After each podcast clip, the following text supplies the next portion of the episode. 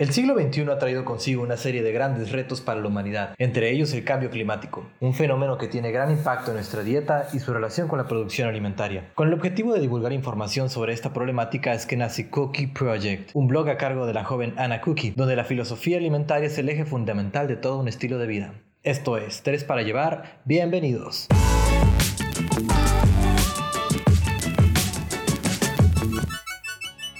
¿Qué tal chicos? ¿Qué tal chicas? Bienvenidos a una emisión más de Tres para Llevar. Aquí su locutor, este, Iván Gutiérrez. Espero que se encuentren muy bien, todos en casa, cuidando muy bien la salud.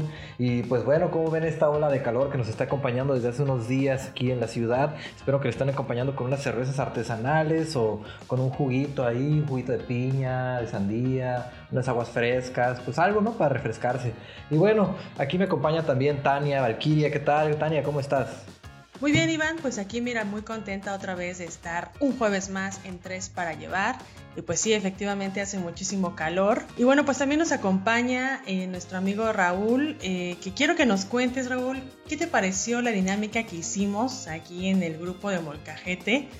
A ver, cuéntanos un poquito de tu receta de flor de Jamaica y queso y pues bien, este, déjales cuento cómo fue esta dinámica. Hagan de cuenta que regalamos una cerveza de nuestros amigos de acá al que hiciera el mejor platillo de entre nosotros, los de Molcajete, ¿no? Y les vamos a pasar las fotos ahí para que vean nuestras obras maestras y juzguen ustedes también por qué el ganador se llevó el, el premio, ¿no? Oye, Tane, ¿por qué no nos presentas a nuestra invitada? Claro que sí, Iván. Pues fíjate, ella es originalmente de Ensenada, es antropóloga ambientalista, pasó casi 10 años en Europa estudiando desarrollo internacional en Ámsterdam y luego trabajando en una ONG de política ambiental en Bruselas. Su verdadera pasión es la comida y todos los temas que tengan que ver con la cadena alimenticia. Ella se llama Ana Cristina, o mejor conocida como Ana Cookie. ¿Y cómo estás, Ana? Bienvenida. Hola, equipo. Gracias, gracias por la invitación. ¿Cómo, ¿Cómo te va en este día tan caluroso, el día de hoy? Pues la verdad yo lo estoy disfrutando muchísimo. Ya saqué la hamaca al jardín, así que a todo dar. nada, de que nada de que quejarme. Ah, ¿Tienes jardín? Perfecto. No, qué, qué bueno que lo dices. Vamos a tener que visitarla. Vamos a tener que visitarla. Para que les dé envidia. Oye Ana, ¿y cómo nace Cookie Project? ¿Por qué decidiste abrir este blog?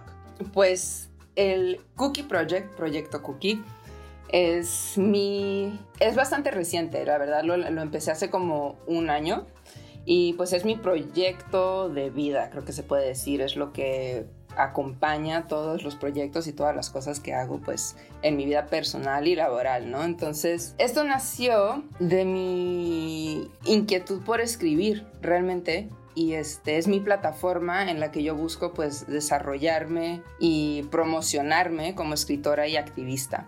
Cuando empecé, cuando decidí lanzar la página, eh, sí, pues tuve muchos momentos de reflexiones, como que pues, ay, cabrón, pues no tengo como que tantas respuestas, ¿no? Sino lo que tengo son muchas preguntas. Entonces decidí utilizar esa plataforma para explorar esas preguntas sobre cuál es nuestro rol en construir sociedades y economías sostenibles, sobre nuestra responsabilidad como consumidores, nuestra relación con el planeta, con los animales. Entonces, si te metes a mi página, así lo planteo, ¿no? Como que es el medio el que yo utilizo para seguir explorando y, desarrollando estas ideas. Oye, Ana, ¿nos puedes platicar un poquito precisamente sobre estas ideas, pero... Mm, tú las aterrizas en esto que se llama como filosofía alimentaria, ¿no? Ayer leía un artículo tuyo donde hablabas de eh, precisamente pues algunas ideas que, que, forman parte de tu filosofía alimentaria, que mencionabas como la importancia de romper con esta visión de, de pertenecer como a una categoría dietética o algo así, si bien, si entendí bien. Sí, sí, sí, totalmente. Mira, el, este es mi tema favorito. Como en mi, en mi descripción hablaste mucho de que hay cambio climático y todas esas cosas. Y sí, ¿no? Como eh, ambientalista me siento como dedicada a todo lo que tenga que ver con el medio ambiente, pero el tema de la alimentación es sin duda mi favorito porque me encanta comer. este, a todos nosotros. a todos, exacto. Pero pues...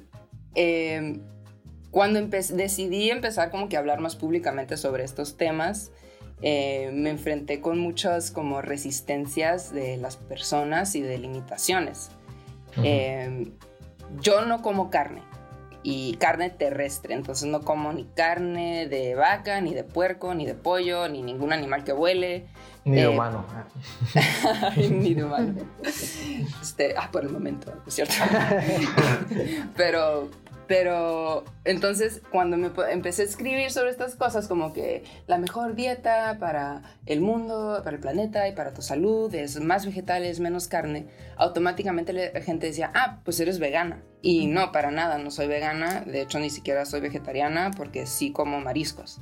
Pero tampoco me considero pesquetariana, que es este otro término, ¿no? Pesquetarianos son las personas que no comen carne terrestre, pero sí comen productos del mar. Y como que sentí como que la gente siempre quería que me definiera por una de estas categorías, pero yo no siento que quepo en ninguna de estas categorías, porque lo que hacemos es como las categorías son excelentes para simplificar las cosas, ¿no? Y nos encanta como meter a la gente en categorías porque es más fácil entender o simplificar un tema pero mi filosofía alimentaria es realmente alimentación con conciencia. Entonces, indispensablemente de qué dieta sigas, puede ser un consumidor responsable o irresponsable. Este, por ejemplo, yo sí como mariscos, pero no como carne, entonces por definición sería pesquetariana. Sin embargo, eh, aquí en Ensenada, aunque sí hay retos en el mercado de la pesca y todo eso, tenemos un lujo gigantesco de tener este mar hermoso y abundante de mariscos deliciosos que comemos a las 2 de la tarde y fueron pescados a las 5 de la mañana, ¿no? Entonces, frescos, ¿no? Sí, no manches, o sea, eso no existe en muchísimas partes del mundo, entonces realmente es un enorme lujo. Eh, entonces aquí yo como mariscos con la tranquilidad de que sé que viene de aquí, pues, de que es local, de que es hasta cierto punto de los pequeños productores, hasta cierto punto sostenible, pero cuando vivía en Europa casi nunca comía mariscos, porque allá comer marisco, hay marisco muy bueno y muy fresco, pero era mucho más caro y en ese momento mi economía nada más no me permitía. Y los mariscos que sí podía consumir era como en restaurantes más, mm, más baratillos, donde yo sé que es de una pesca industrial que probablemente voló desde el otro lado del mundo que fue súper intensiva, súper abusiva y pues yo con ese conocimiento, la verdad, y, y, el hecho que crecí en Ensenada, pues no se me antoja, ¿sabes? Entonces, por esa razón, tampoco me siento cómoda llamándome pesquetariana, porque tiene muchísimo que ver de dónde y cuándo viene tu producto. En el artículo tuyo que leía mencionabas también este tema o este término de como flexigetarian o algo así, que a lo que entiendo se relaciona con esto de abogar más por cómo y dónde se produce la comida o de ser como más flexible en, en estas categorías. Sí, sí, sí. Este, bueno, como hablaba yo ahorita de los términos y las categorías que nos encantan, para entender algo teníamos que ponerle un nombre, ¿no? Entonces, se creó este término que es flexetariano y, Flexitariano. O sea, existen, claro, muchísimas opiniones y miles de dietas populares de que si el paleo y de que si los que comen solo cosas crudas y todo eso. Pero sin, sin, sin, contar, sin tomar en cuenta las personas que tienen pues alguna necesidad diferente, específica o, o algún caso especial, ya es como conocimiento común que la dieta más apta para llevarte a un estado de salud más sano y de vitalidad es una dieta donde comes en mayor parte puras plantas, o sea, puros vegetales, puras legumbres y una muy pequeña parte reduciendo tu consumo de productos animales. Este, y esto lo digo porque la mayoría de los países en la Unión Europea ya cambiaron su pirámide de alimentación a indicar esto. Entonces comes casi puras plantas y muy, pocas, muy pocos productos animales. Y eso es el flexitarianismo. Entonces esto ya es como que ya no es un debate, ya es aceptado, ¿no? Si comes, o sea, literalmente eres lo que comes. si comes puras pizzas y hamburguesas, va a llegar el momento en que te conviertes en una hamburguesa, ¿sabes? y, Las, lonjitas, ¿no? Exacto. Entonces ese es el, el, flexitarianismo. A ver, espérate, déjame leer aquí. Tú eres lo que comes. Sí, eres lo que comes totalmente. En- Me Ya, ve- ya ves. Dani, por eso no hay que preparar tantos. Y la verdad, o sea, que a mí la verdad me gusta mucho este término porque a pesar de mis opiniones o sentimientos propios de si yo pienso que comer carne o no comer carne es correcto o incorrecto, o sea, eso es una conversación mucho más complicada que no vamos a entrar en eso. y, y también mis sentimientos son irrelevantes y creo que tenemos que aceptar que el mundo jamás de los jamases ni en mil años va a ser vegano, ni vegetariano, ni pesquetariano. la gente ama la carne eh, y, jamás el humano va a parar de comer carne, por más que el movimiento crezca y todo eso, ¿no? Entonces, este término a mí se me hace muy amigable porque quiebra un poco esta enorme polaridad que existe entre los veganos y el otro polo opuesto que son los carnívoros, ¿no? Que son dos discursos totalmente opuestos. Entonces, el vegano piensa que, que los animales es como que el vegano existe para proteger a los animales y cuando el carnívoro se está comiendo un bistec así bien delicioso y jugoso, lo único que el vegano ve es un pedazo de músculo. Y al contrario, el carnívoro piensa que los veganos son hippies malnutridos, que, que, que están yendo contra la natu- naturaleza humana. Entonces, no existe en sí. Es tan opuesto la visión de esos dos, de esos dos eh, visiones, filosofías y movimientos que no existe algo en medio, ¿sabes? No, Un nunca jamás medio. Los vamos a poder consolidar. Claro. Sí, de hecho, ahorita que comentabas esto de, pues, eh, yo lo he visto mucho, por ejemplo, en mi familia con mi hermano mayor, ¿no? Porque él es, él es vegano, entonces típico, ¿no? Que estás en una, cena- en una comida familiar y pues de volada como pues resalta que sus hábitos alimenticios son distintos, pues no empie- empiezan las tías o, o- o los familiares, ¿no? A acosarlo con preguntas. juzgan de acá que- en la mesa, sí, de que- ajá, empiezan los juicios. Entonces, creo que este término que comentas, eh, pues, pues sí nos puede llevar quizás a, un diálogo más civilizado o menos juicioso, ¿no? O sea, un diálogo para entender un poquito más ambas perspectivas y e ir mejorando quizás nuestros hábitos alimenticios un poco más. Que todo esto que mencionabas también me recordó mucho a un movimiento que se llama Slow Food.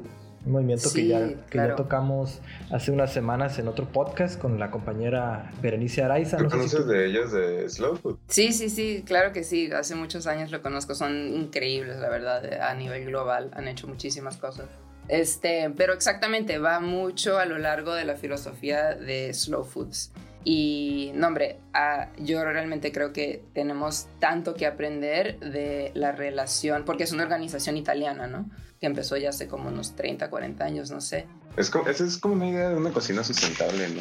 Sí, pero es, es más allá- es sustentable am, ecológicamente, socialmente y también hasta cierto punto como espiritualmente. O sea, yo creo que tenemos muchísimo que aprender de la relación que tienen los italianos con la comida. Así de ahí, de, de la vez que fui a Italia, o sea, en serio, si tú vas ahí y ves la cocina italiana, es tan diferente a la mexicana, con, donde aquí nuestros platillos tradicionales son tan complejos tenemos tantos ingredientes como que el mole entre 100 y no sé cuántos ingredientes puede llegar a tener y transformamos mucho la comida, ¿no? Lo cual también es súper lindo. Pero allá la gastronomía italiana es el ingrediente. Entonces, así de que yo uf, cuando viajé para allá, de que ibas a un restaurante y pedías una ensalada de tomate, te viene literal un plato con tomate, aceite de oliva y sal. Y tú así como que, ok, y lo pruebas y es el tomate más increíble que has probado en tu vida, porque le ponen tanto valor y tanta importancia a desde la semilla, desde de dónde viene esa semilla, que no sea genéticamente modificada,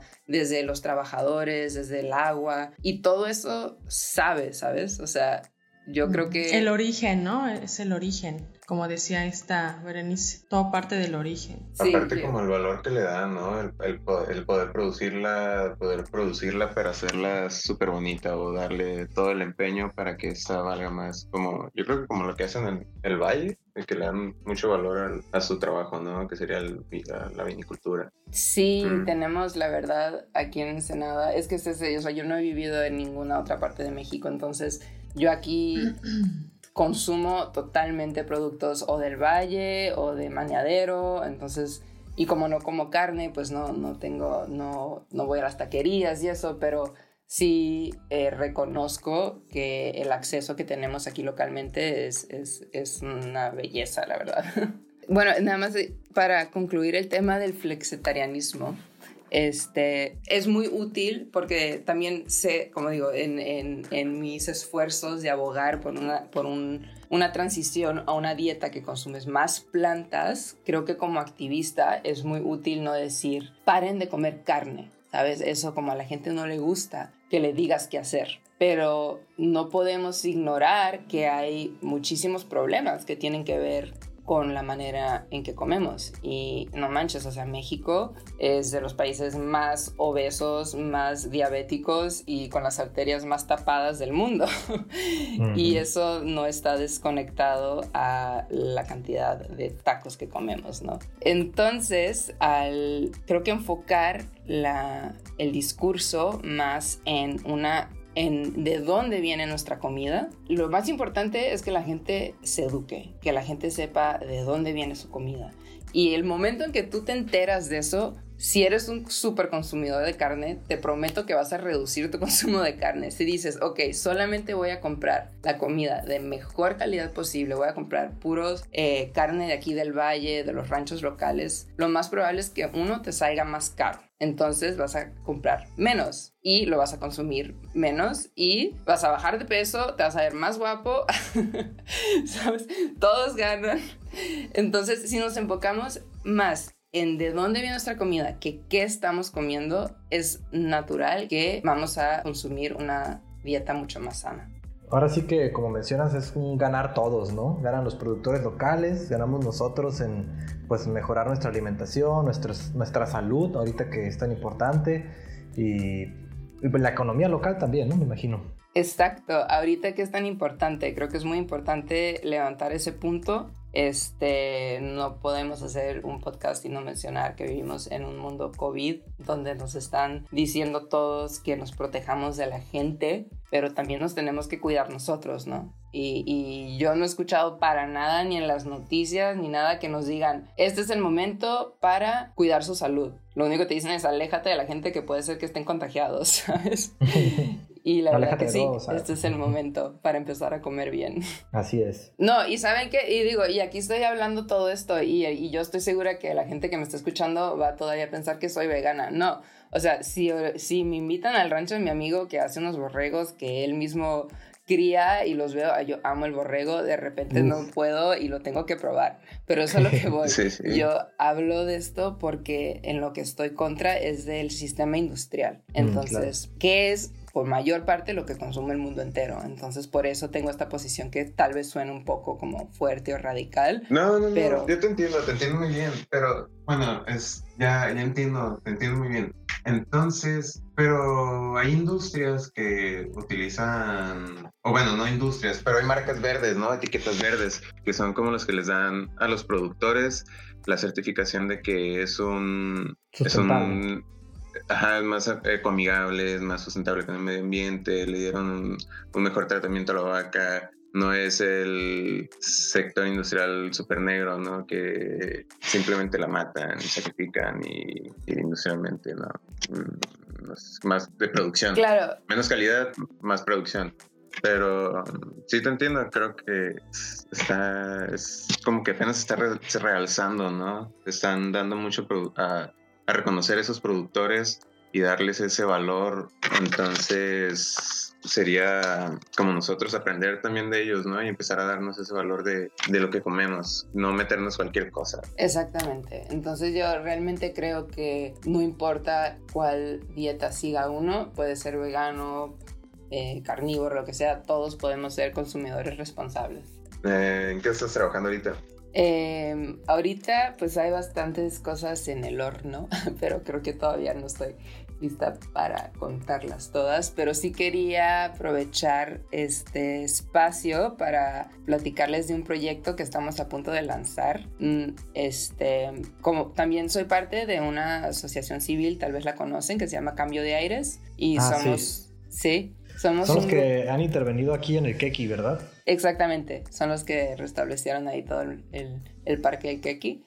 Y pues ahorita con cómo está la situación estamos aprovechando pues esta nueva vida virtual y estamos lanzando un podcast también que se llama eh, Relatos del Puerto. La, creo que tendremos la primera sesión de aquí unas dos semanas y estamos súper emocionados, está súper padre. Básicamente será un podcast de relatos y de cuentos y de anécdotas de ensenadenses para ensenadenses. Misterios y leyendas de Ensenada. Algo por ahí.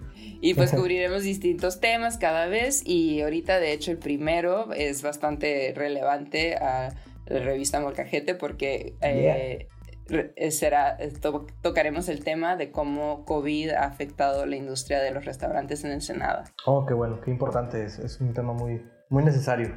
Sí, va a estar súper padre. Entonces, estamos en las redes, todavía no hay mucho contenido porque digo, apenas estamos lanzando, pero para que este, se metan ahí a ver cuándo, cuándo tendremos el primer, eh, la primera sesión. Sabemos que también escribes temas de identidad y gastronomía. Por ejemplo, aquí con nosotros en Molcajete hemos podido leer textos tuyos que incluyen cuestiones autobiográficas y el consumo de ciertos platillos ingredientes. ¿Qué nos puedes platicar de esto? Sí, pues sí, he publicado algunos artículos con ustedes, lo cual es, eh, me encanta esta colaboración. Por cierto, muchas gracias por, por el espacio. Y pues esto surgió creo que, pues como he vivido tanto tiempo fuera de Ensenada, cada que regreso siempre están ahí mis restaurantes favoritos, ¿no? Y regreso y es, y, y, está todo igual como lo dejé. Y no importa cuánto tiempo me vaya, y, entro, entro a un restaurante y es como que toda esta experiencia de volver a casa, ¿no? Entonces, como que había empezado un poco el proyecto de hacer un recuento de, de mi experiencia emocional, tal vez gastronómica, eh, por, por, por la ciudad y empecé un poco, y el primer artículo que escribí fue con ustedes y sí como que eh, empecé varios otros proyectos, pero lo fue justamente cuando empezó todo el COVID. Pero pues todos sabemos que comer es una experiencia que activa todos los sentidos, entonces es algo que me gusta mucho, ¿no? Como reflejar qué te hace sentir un platillo más allá de lo que te hace sentir en tu boca. ¿Cuáles son las emociones? Eh, que, que, que... Em, exacto, sí, qué cuento, qué, recuerdas, qué memorias y también mucho de, ajá, de identidad, como dicen ustedes. De hecho, el artículo que escribí sobre, sobre el Chile, les cuento cómo, cómo salió ahí la inspiración para eso. Fue justo después de Navidad que estaban aquí mis suegros que son de Brasil. Y ellos estaban así de que horrorizados con la cantidad de chile que comemos.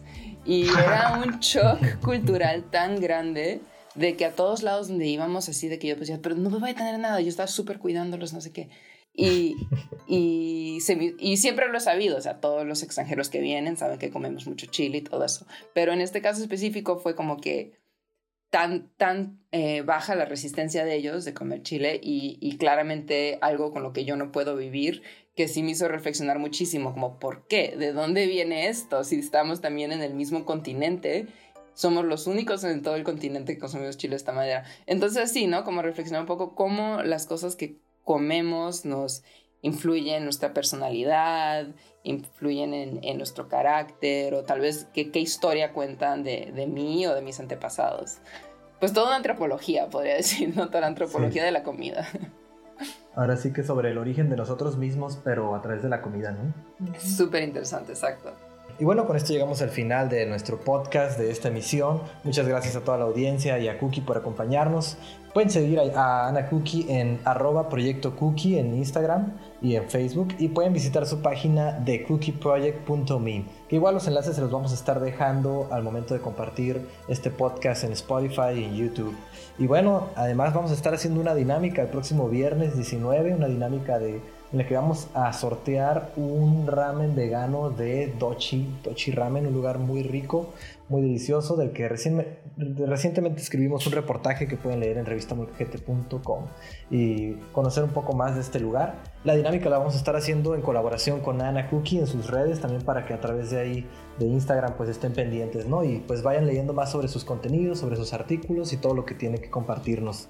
Chicos, ¿algún mensaje de despedida? Pues nada más agradecerle a Cookie por haber estado con nosotros en Tres para Llevar. Muchísimas gracias, Cookie, por toda la información.